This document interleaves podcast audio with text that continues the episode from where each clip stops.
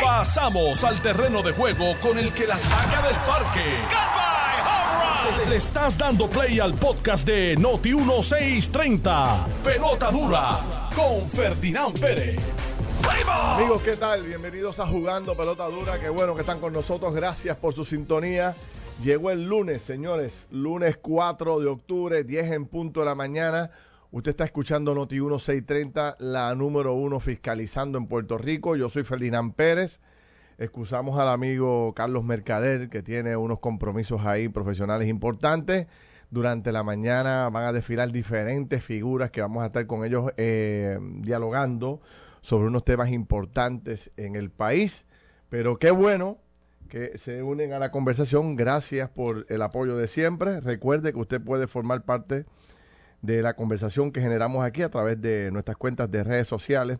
Se incorpora rápido al Facebook y nos puede ver, escuchar y lo puede hacer también a través del Facebook de Noti1 o al Facebook de Jugando Pelota Dura. Hoy, eh, temas importantes. Yo no sé, hoy algo pasa en la calle. Le iba a comentar a Alex y a los muchachos, pero no, no pude conversarlo con ellos. Pero parece día feriado. O sea, la calle está vacía. Eh, no sé qué es, no sé qué ocurre, qué está pasando, si la gente no quiso hoy venir a trabajar o cuál es el ambiente, pero eh, este, este, tránsito, esta carretera que yo tromo eh, diariamente, 9 y 45 de la mañana aproximadamente, siempre está muy congestionada por allí, por el frente de la Interamericana, cuando cojo la número uno hacia la, la 65 Infantería, mejor dicho, hacia acá, siempre hay mucho tránsito. Hoy eh, básicamente eh, no hay nadie en la cajetera. No sé si es que, no sé, el periodo que, yo, que salí, pues estaba limpiecito, pero eh, me extrañó que parece como un día feriado hoy. ¿Qué será? ¿Qué está pasando en la calle? La gente no habrá querido ir a trabajar hoy. Bueno, me cuentan ahora en, en las redes de Facebook, me cuentan lo que ustedes piensan. Hoy el día está interesante, señores. Hay muchos temas que quisiera desarrollar con ustedes. Hay un artículo hoy bien interesante en varios periódicos del país destacando los problemas que existen con el sistema eléctrico. Eh, se le hace una radiografía al sistema eléctrico de Puerto Rico y eh, a base de las visitas que ha hecho José Colón, el director de energía eléctrica, a las unidades, a las unidades generatrices del país. Y adivine qué, señores. Yun Yun, adivina esto. Mira, hay nada más y nada menos que siete unidades que son importantes para la generación de energía de nuestro país. Siete unidades fuera de servicio. Por otro lado, las que están operando necesitan mantenimiento urgente y se estima que se necesitan aproximadamente 75 millones de dólares corriendo para mandar a comprar todo lo que se necesita y para mandar a darle los servicios y el mantenimiento que necesitan estas plantas. Dice el director de energía eléctrica, y esta es la parte eh, importante de esta discusión, porque recuerdan ustedes ese famoso refrán que dice, te lo dije, bueno, pues el director de la Autoridad de Eléctrica acaba de destacar que necesita 150 empleados con urgencia del área de mantenimiento y de, la Autoridad de Eléctrica. O sea, 150 personas que en el proceso de la llegada a, a Luma le dimos luz verde para que se fueran con el famoso empleador único, se fueron a múltiples agencias gubernamentales, todo el mundo le dijo, no los dejes ir. Todo el mundo le advirtió de la necesidad de mantener a los celadores y los dejaron ir. Y ahora llega Josué Colón eh, a decirle a Puerto Rico lo mismo que le dijo todo el mundo, todos los conocedores del tema, no deja, que no dejaran ir a estos empleados que eran fundamentales para la operación de la autoridad. Y los dejaron ir y ahora tenemos que recoger velas y mandarlos a buscar nuevamente.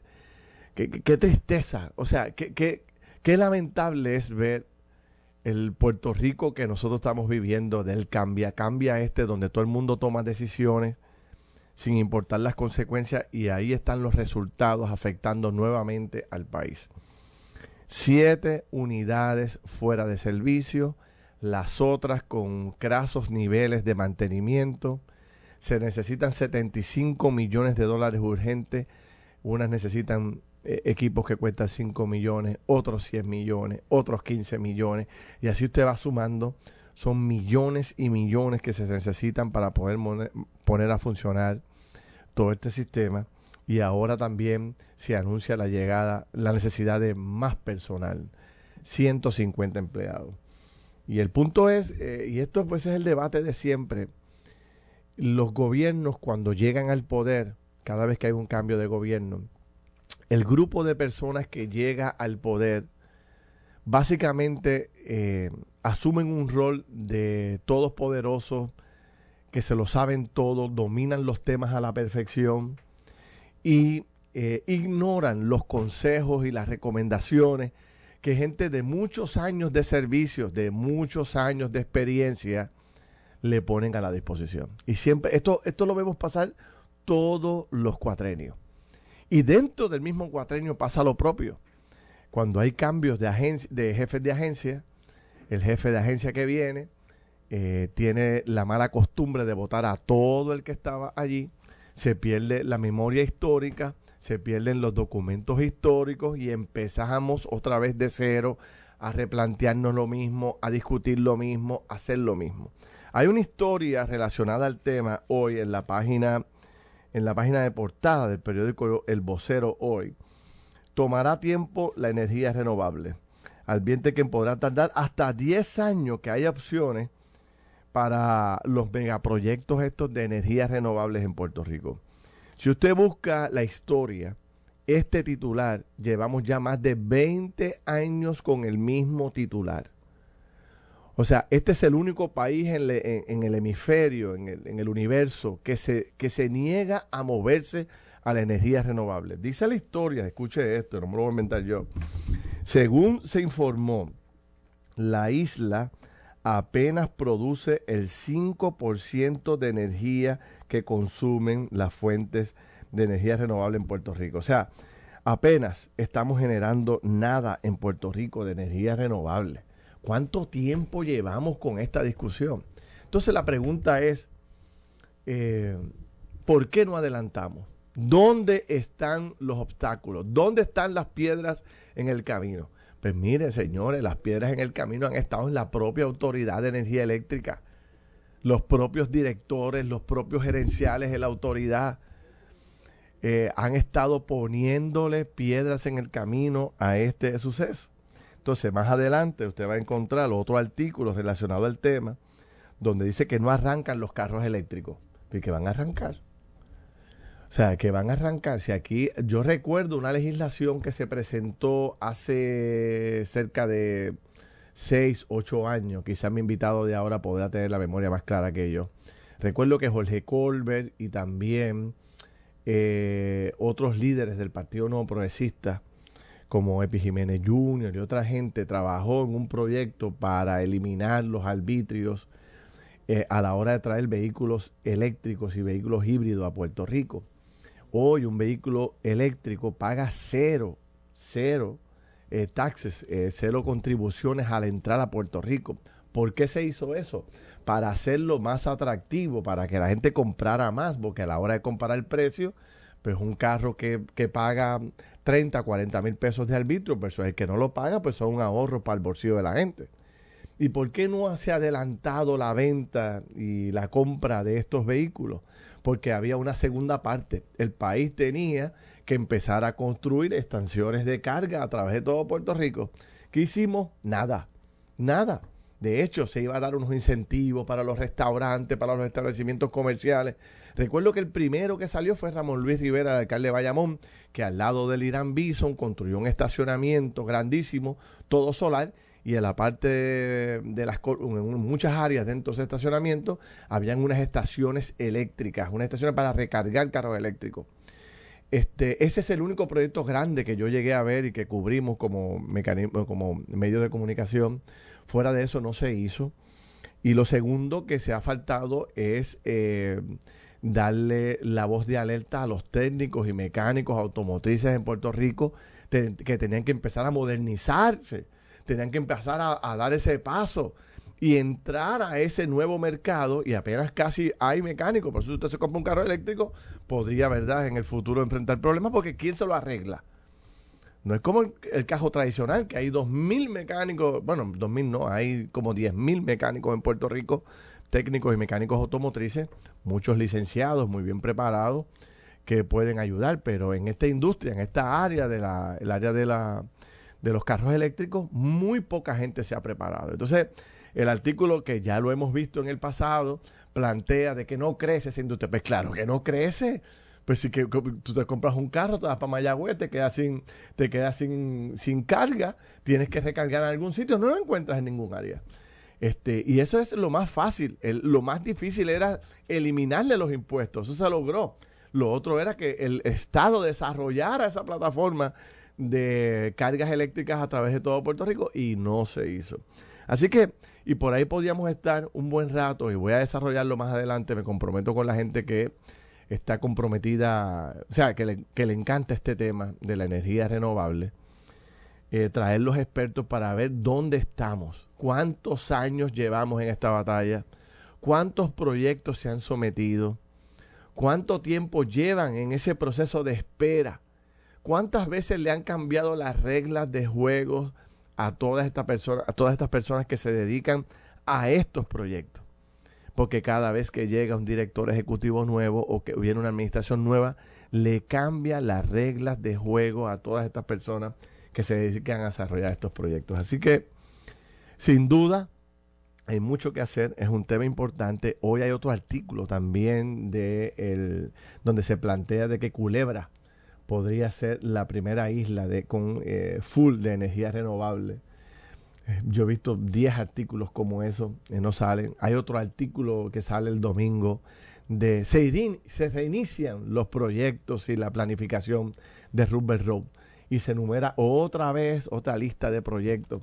Recuerdo yo haber hablado con la directora del programa de rehabilitación de Rubber Road en cuatrenios pasados, con dos o tres directores he hablado todos con un plan estratégico, todos con una visión bien grande de lo que quieren hacer con Rupert Road. ¿Y qué pasa? Nada.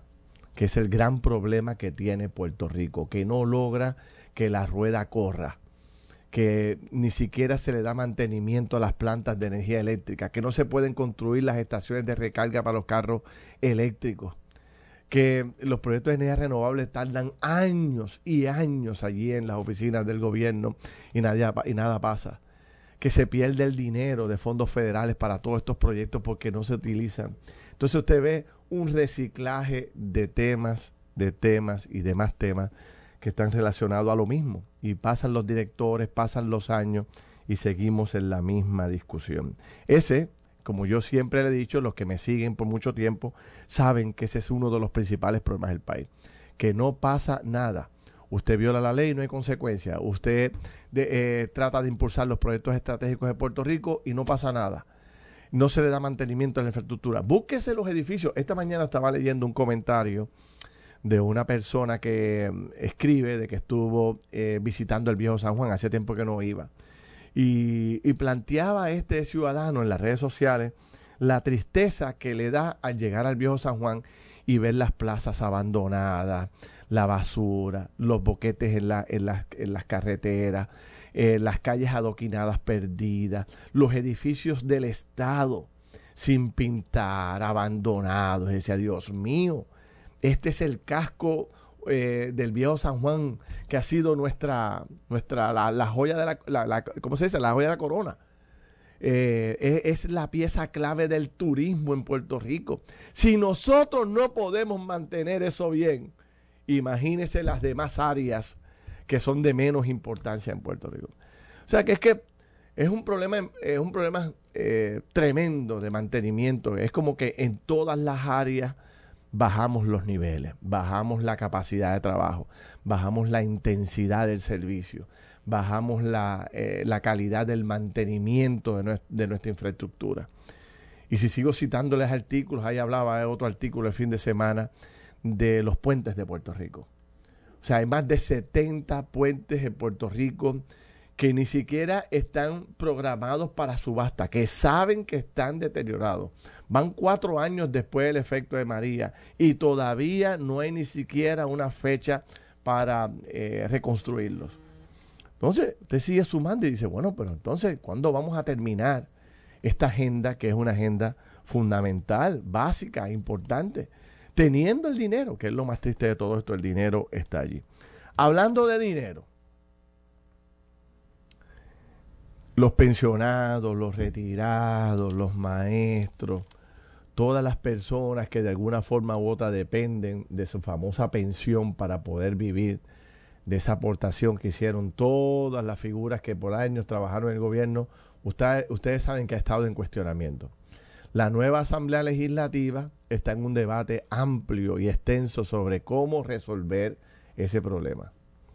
Una de las personas que yo creo que más domina este tema es el representante Jesús Santa. ¿Cómo está usted, representante? Saludos a ti, Ferdinand, saludos a toda la buena gente de Notiuno. Un placer estar aquí, porque casi siempre por teléfono y hace falta, sí. por lo menos, aunque sea a través de cristales, vernos. Sí, es verdad. la dinámica es distinta y la conversación fluye mejor. Claro. Mire, representante, la mayoría de la gente que depende de este, de este beneficio y los que no dependemos de este beneficio, porque no tenemos ningún, ningún retiro eh, que nos vaya a proveer el, el gobierno de Puerto Rico, nos gustaría conocer en detalle dónde estamos con este tema. O sea, dónde estamos, qué están haciendo ustedes para tratar de mejorar esto, cómo se va a resolver, si es que tienen una idea de cómo se va a resolver este tema. Bueno, voy eh, de menor a mayor. No sé si tengo mucho tiempo. Tiene, tiene. Ya mismo vamos a la pausa, pero volvemos. El, la semana pasada prácticamente se estaba viendo un proyecto en la Cámara que en, esencia lo que buscaba era permitir dentro del plan de ajuste de deuda un intercambio de bonos, lo que son los bonos viejos, que representa en su totalidad cerca de 33 mil millones de dólares, incluye los de Cofina, cerca de 19 billones y son los de gobierno central. Esto no cubre corporaciones ni nada por el estilo, este gobierno central. Eh, a bonos nuevos. En otras palabras, la deuda que teníamos en su totalidad de 33 mil millones de dólares, bajarlo a 7 mil millones. 33 mil.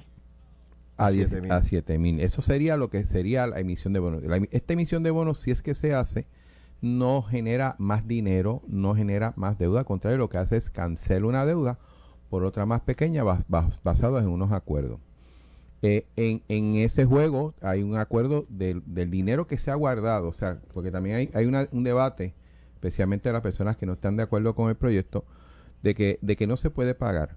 Pues mira, desde el 2016 para acá, el gobierno todo dinero de todo impuesto que estaba incluido a pagar la deuda se ha guardado hasta el día de hoy hay 12 mil millones de dólares. Todo ese dinero que se supone que estuviera, que se hubiese utilizado para pagar la deuda, la deuda está guardado. Está guardado. Hay 12 mil millones, y le puede subir 2 billones más que se sacaron de ese pote para los arreglos de María. En un momento dado la la Junta permitió sacar 2 mil millones para ese primer año de reconstrucción que se... O sea, que deberíamos tener en un momento determinado 14. En un momento pudimos haber tenido 14, hay 12. Lo que traigo ese dato porque en 5 años, si quieres ponerle 6, se han recogido 14 mil millones de dólares. O sea que cada año se recogen más de 2 billones de dólares para pagar la deuda.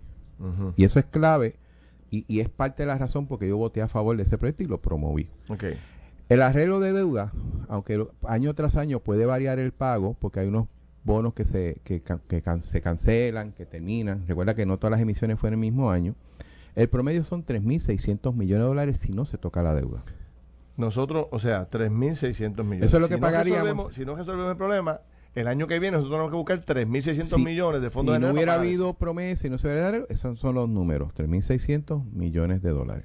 Okay. Lo que se está buscando es bajar ese número lo más posible y el acuerdo hasta el momento tiene un pago de 1.130 millones. 1.130. Estamos hablando de una tercera parte, una tercera parte del total del pago que o sea, si tuviéramos que pagar los 33 mil, pagaríamos 3.600. Si la bajamos a 7 mil, tendremos que pagar 1.130. 1.130 como tal. Entonces, y teniendo, una, y, teniendo un pote, que eso, eso nunca ha llegado al, Fondo General, de ahora en adelante llegaría al Fondo General, de, de más de 2 billones de dólares al año. O sea, sí hay el dinero en estos momentos para pagar la deuda por los próximos 15 años. Ok, déjalo ahí, porque está súper interesante, pero tengo que hacer una corta pausa un momento para regresar a entrar en el detalle, porque si tenemos 12 mil millones guardados y ese acuerdo se llega a los 7 mil, Me pregunto qué va a hacer con esos 12 mil millones ustedes. Vamos, vamos a hablar de eso un momentito. Estás escuchando el podcast de Pelota Dura, en Noti1 con Ferdinand Pérez. Bueno, mis amigos, regresamos aquí a Jugando Pelota Dura. Estamos conversando sobre un tema bastante técnico, difícil, pero eh, eh, es importante. Estamos hablando de la deuda pública del país. Eh, y tengo a una de las personas, el presidente de la Comisión de Hacienda, que es la persona que está dirigiendo todo este esfuerzo allí. Y, dejamos sobre el tintero algunas, algunos temas. Eh, eh, esta deuda que es de 33 billones de dólares aproximadamente. Si, incluyes Cofina, son si incluyes Cofina, si quitas Cofina, son 19 billones. 19 billones, correcto. y entonces tú nos has dicho a nosotros que el gobierno de Puerto Rico en los últimos seis años ha ido, no ha tenido que pagar esa mensualidad. Y ha guardado ese dinero, no lo ha usado. Lo ha guardado y tiene 12 billones de dólares guardado allí. Hoy tiene 12 billones, pudiera haber sido 14, pero un momento dado en el cuatrienio anterior se sacan 2 billones para manejar la emergencia de María. O sea que si no hubiera pasado nada, tendríamos 14. Entonces ustedes están planteando que de esos 12 billones utilicen una parte para pagarlo en cash. Claro. ¿Verdad? Eh, dentro del acuerdo. Y eh, coger 5 billones, o sea, 7 billones para pagar el cash y coger 5 billones para invertirlo en, la economía de Puerto, Rico, En, distintas necesidades. Eso es uno. que de hecho que es necesario si queremos garantizar a futuro, que es parte de los planteamientos que hacen las personas que tienen dudas con el acuerdo, de que a futuro eh, pudiera haber un, un área, un tiempo económico difícil y si queremos evitar eso tenemos que movernos. Tenemos 15 años para hacerlo y parte de ese recurso para hacer los cambios que hay que hacer en el país, que sé que son muchos, pero que hay que hacerlo, pueden salir de esos 5 billones. O sea, que tú nos estás diciendo, vamos a, a, rehacer esa deuda, la vamos a reducir a unos 19 billones de dólares aproximadamente. Los 19 es lo que está, a 7. A 7, perdón, a 7. Y que entonces ustedes de esos 12 que tienen guardado allí todos estos años, quieren pagar esos siete en cash y quedarse con cinco para invertirlo en Puerto Rico. Claro, eh, los siete que se están pagando en cash es como si fuera el pronto de un préstamo, porque tú estás buscando bajar la, el pago. Y, que aclarando que... Y nos quedaríamos pagando 1.130 de los 3.600 que estamos pagando. Correcto. ¿Cómo yo me beneficio? ¿Cómo se beneficia el que nos pues mira, hay varias... ¿Qué de beneficio tiene esto para el retirado, para el jubilado, para el policía, para la ama de casa? O sea, ¿dónde estamos aquí? Dentro, más allá del lenguaje que se puso, y, y eso es lo bonito, y tú fuiste legislador del proceso legislativo, que las cosas cambian a veces más rápido de lo que uno quiere, y de las vistas públicas, muchos de los cambios vinieron de, de planteamiento que se trajeron en las vistas públicas que hizo la Cámara, más allá de proteger el, eh, con un lenguaje a los pensionados, al tú tener más de 2 mil millones de dólares que ahora van, se pueden utilizar y que solamente se van a utilizar no 1.130, se van a usar 600 y pico, 700 millones porque de ahí están 500 de cofina. Tú tienes más de un billón de dólares disponible para manejar en tu presupuesto. Un, dinero que llega, un billón.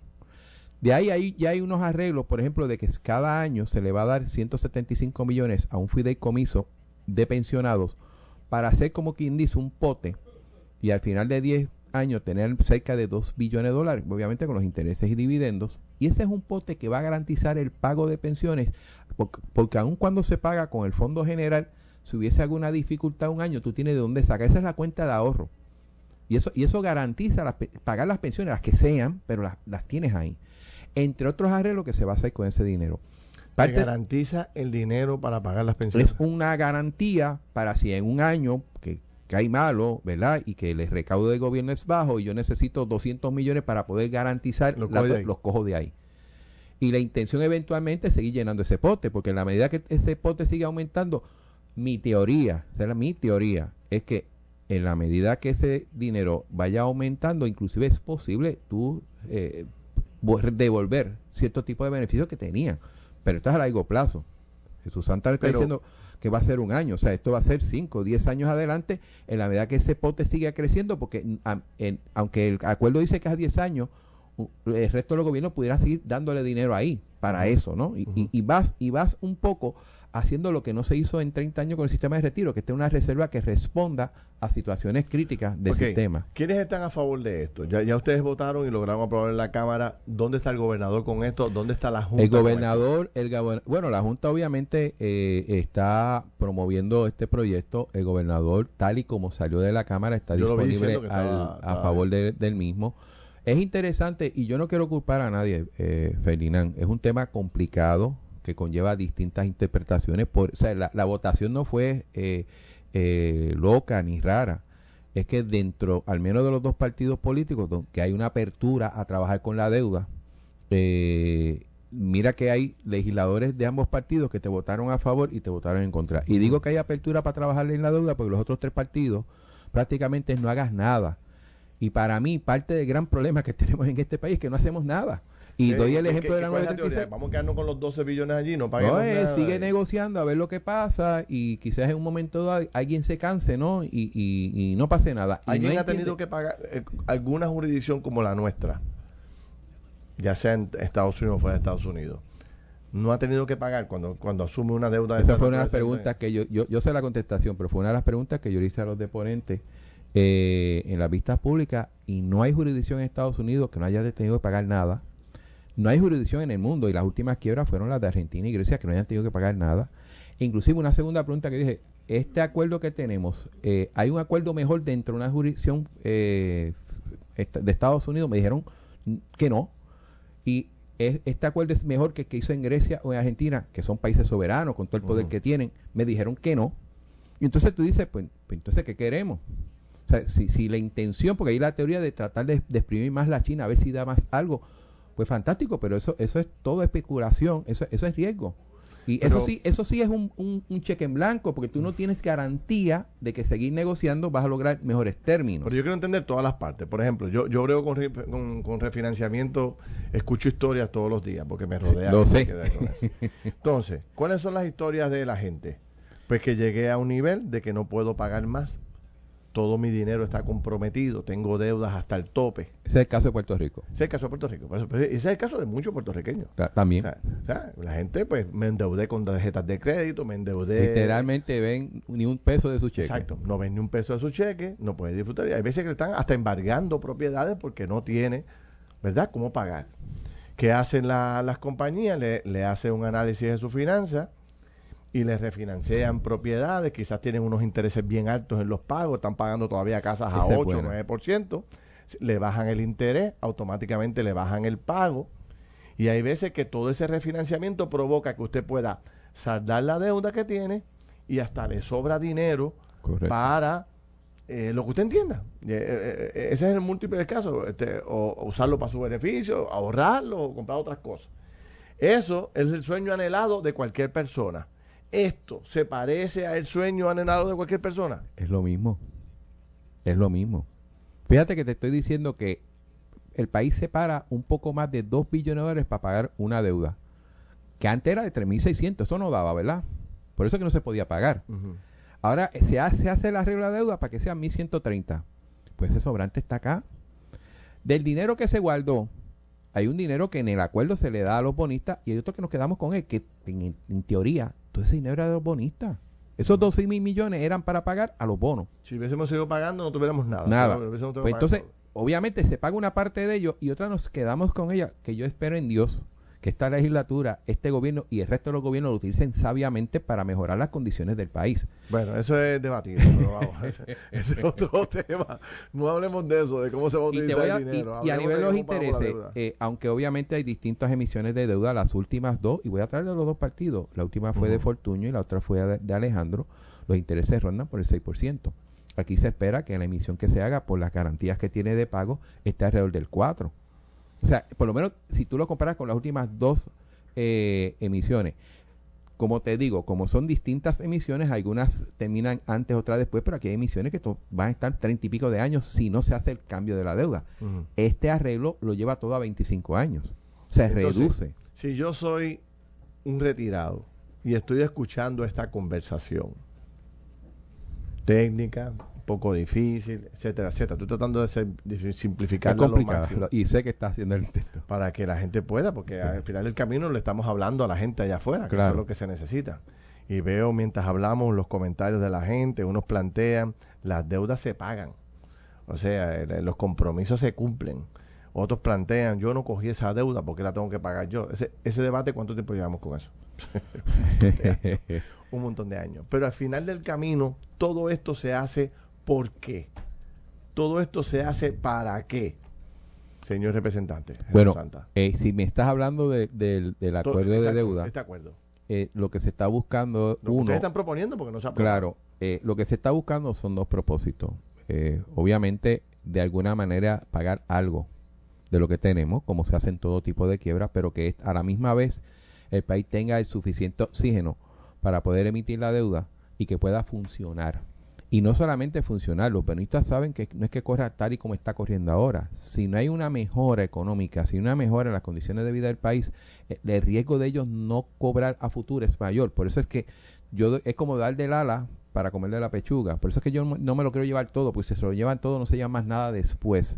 Y ese es el, balance de esto. Obviamente hay distintas teorías económicas. Pero otra cosa importante, más allá de los intereses, eh, Fenina, hoy, mientras seguimos pleiteando, se pagan 60 millones de dólares al presupuesto de la Junta y 275 millones de dólares para pagar los pleitos con la, el Tribunal Federal, con la juez Laura Taylor Swain. Abogado. Exacto si terminamos con esos pleitos. mientras usted y yo estamos aquí, los abogados están facturando. Claro. Entonces, si, y se les paga 276 En el, presupuesto pasado, nosotros separamos una partida de 275 millones para el pago de, de, estos gastos legales. 275 En la medida que tú cierres esos gastos. Son sobrantes, ¿no? Son, oye, en ¿Quién paga, eso, ¿Quién paga El gobierno de Puerto Rico, Fondo General. El de Puerto Rico, O sea, más allá de, de, lo que te estoy diciendo, si algo nos conviene terminar con los pleitos y que la Junta se vaya lo antes posible. En este caso cogimos el proceso legal de cumplir con las cosas. son 330 millones de dólares al año. O sea, entonces, esa cuestión de que, y yo no tengo problema con el planteamiento, vamos a seguir pleiteando, yo quiero que la gente entienda, fantástico, sabe que nos cuesta pleitear 330 millones cada año que pasa el tiempo, o sea, cada año que estamos pleiteando. y, y, eso tiene que quedar en la ecuación, o sea, eso no puede quedar en la nada. Aquí tú tienes que meter todo en la mesa y sumar y restar. Es por eso que este servidor votó a favor. Compañeros, la mayoría del Partido Popular votó a favor y la mayoría, inclusive los legisladores del PNP en la Cámara, votaron a favor. Eh, ¿Quiénes votan en contra? Pues mira, los partidos que son minoritarios, que se les respeta. ¿Y cuál es el planteamiento de los que se oponen? Que, no paguemos nada. Hay un planteamiento de que no se pague nada, que, toda la deuda es ilegal, o sea, la autopista como se hizo es ilegal, que el centro médico cuando se hizo fue ilegal, que el centro de comisiones es ilegal. O sea, cuidado, ah, eh, yo, yo puedo entender que, el dinero si nos los dieron y lo utilizamos mal, oye, que vaya preso quien vaya. Y si hay una deuda ilegal, que lo haga. Pero, pero este dinero, cuando tú ves todo lo que se ha hecho en el país, inclusive las plantas eléctricas, aunque son viejas, es deuda de bono. Pero, por ejemplo, ahí están las deudas de la construcción de centros de convenciones. Está todo. Está todo. todos los proyectos de infraestructura, el tren, todo. Todo, lo que tiene que ver con el gobierno central está metido todo lo que se ha construido y lo que se construyó mal, todo, está ahí en ese país. En esos 33 billones. En, ahí, excepto las corporaciones. Aquí no está Autoridad de Energía Eléctrica. Por eso, aquí es que, no está. por eso es que mucha gente me escribe, pero no eran 75 billones. No, no, no. Lo que pasa es que este arreglo. este arreglo de deuda, recuerda que cada, cada corporación es un, es un ente eh, independiente. Correcto. Aunque pertenece en teoría al gobierno, corre aparte y sus garantías son aparte. O sea, ahí no está la deuda de energía eléctrica, de acueducto, de cajetera. Correcto. Esos no están ahí. Esos no están ahí. Por dar un ejemplo, entre otros tipos de corporaciones Pero para no complicarlo, no entremos ahí. Pero ahí está la de gobierno central. Esta es la deuda del gobierno para todo lo que han querido hacer los gobernadores a lo largo de la última, que tres décadas. Eso es así. Tres, o cuatro, décadas. 30 años, por eso que 30 años. Ahí está todo lo que los gobernadores y el liderato político de Puerto Rico ha querido construir los últimos 30 años. Correcto.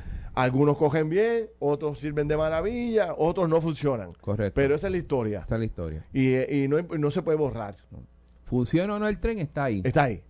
Exacto. Que fue una mala decisión, en su momento se, se juzgó. Y una gente del sector privado nos prestó el dinero para construir eso. Correcto. Y eso es que va a y, y otro dato, se estima que cerca de un 20% de esos que de alguna u otra manera están afectados con esta deuda son puertorriqueños. Sí. O sea, la gente piensa que son de allá, de China, de Rusia, de Estados Unidos. Cuidado, aquí una quinta parte de esa deuda. Hay puertorriqueños que tú le estás diciendo no les pagues nada. Cuidado. O sea, yo creo que tú, tú tienes que traer todo eso. Oye, que la gente juzgue. Eso es todo. Para gente como Ángel Nieves, que dice eso es embuste, demagogia pura, no todo es eh, ilegal, la deuda ilegal se puede identificar con una buena auditoría, dice él.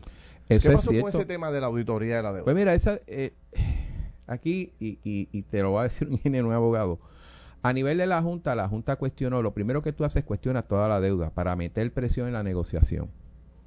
Y entiendo que hubo unos casos que, los menos, ¿verdad?, que pudo tener algún tipo de éxito y otros que no. Eh, desde el 2015 se hizo una legislación a nivel del gobierno de Puerto Rico para que se creara un comité de auditoría de deuda ciudadano.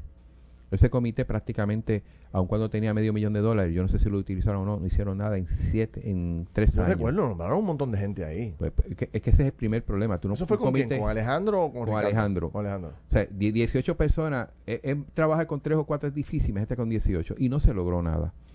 En este sentido, yo creo que la, la, la, administración pasada, con mayor respeto, elimina, vuela ese comité, y yo entendía que en su momento iba a crear uno, y no se hizo. Recientemente el señor gobernador sometió un proyecto de, auditoría. Eh, hay varios compañeros del, de tanto del Partido Popular como de Victoria Ciudadana y del PIB que sometieron, hay tres proyectos corriendo y, yo espero sacar en esta semana uno para auditar la deuda. Tú dices, Santa, pero es tarde, cuidado. Yo creo que cuando hay una ilegalidad en, una emisión de esto, yo creo que hay, hay espacio para que las personas responsables paguen por ella. Y dos, y lo más importante, Ferdinand, si algo yo creo que vale hacer una auditoría de la deuda es tratar de detectar aquellos errores que cometimos para no volverlos a cometer. Yo creo que eso es lo más importante de la deuda. Y, y sobre todo para los que vienen a futuro, porque quizás con el montón de dinero federal que tenemos no haga falta sacar muchas emisiones de deuda, pero tarde o temprano el país tiene que hacer ese movimiento y no pueden cometer los errores que se cometieron en los 80, 90 y en el 2000. Bueno, pero entonces, para, para poder terminar esta conversación, me estás diciendo que la deuda que se generó por los últimos 30 años aproximadamente por todo el liderato político de Puerto Rico construyendo todo lo que se les antojó en aquellos momentos, bueno o malo, funcional o no funcional, eso es parte de la historia. Se utilizó el dinero, nos presta, fuimos a buscar ese dinero prestado para construir, lo cogimos prestado, construimos. digo, la mayoría fue para construir. Por eso, la mayoría fue para construir y hoy tenemos todavía 33 mil millones de dólares aproximadamente pendientes de pago de todo eso que cogimos prestado para construir, ¿correcto? Correcto. Ustedes están proponiendo un nuevo acuerdo con todas esas personas que nos prestaron ese dinero para bajarlo de 33 a 7. Correcto. Y de 3 mil millones que pagaban anualmente, 3.600, pagarlo a 3.100, ah, 1.100. 1.130. 1.130, ¿verdad?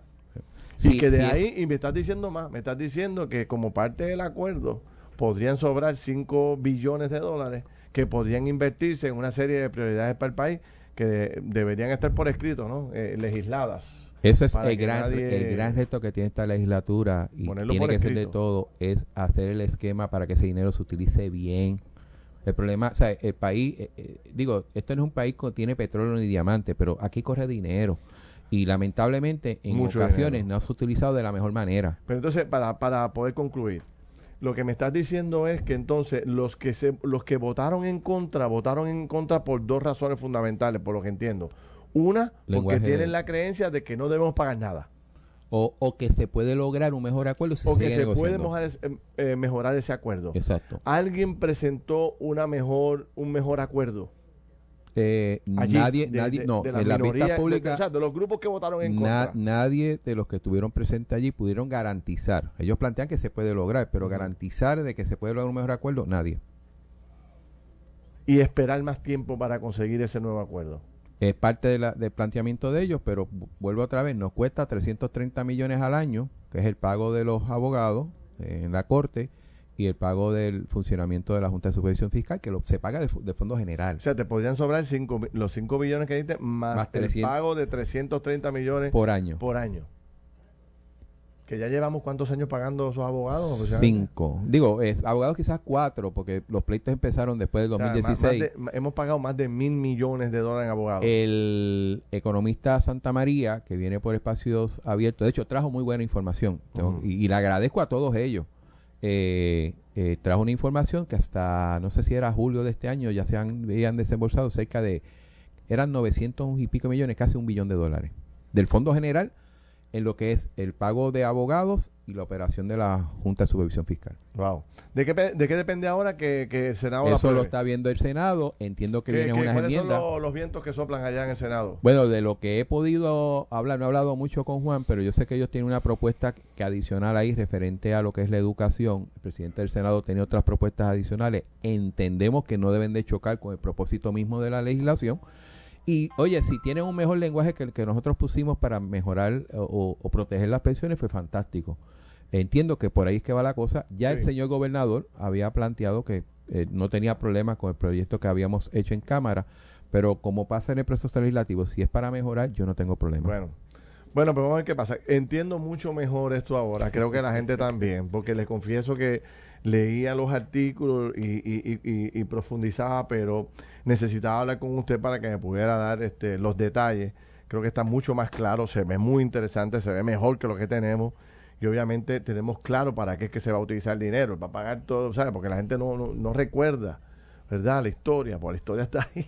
Esa autopista que da la vuelta a Puerto Rico, esa PR 22, que aunque se, se, tiró en APP, esa número 3, esa número 2, esas carreteras estatales, esa, esa repavimentación en su mayoría se hicieron con emisiones de bonos. Esa es la verdad. Eh, esos hospitales que en un momento dado fueron públicos, los municipios cogían bonos para poder hacer sus obras, esos coliseos eh, como tal, que ahora viene la, la semifinal del baloncesto, ese tipo de cosas. Eh, allá en Arecibo hay un equipo que, está dando candela.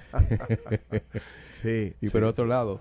Pero yo creo que de ahí es que viene ese dinero y pues tenemos que buscar la mejor forma, oye, para proteger al país, pero a la misma vez ser responsable.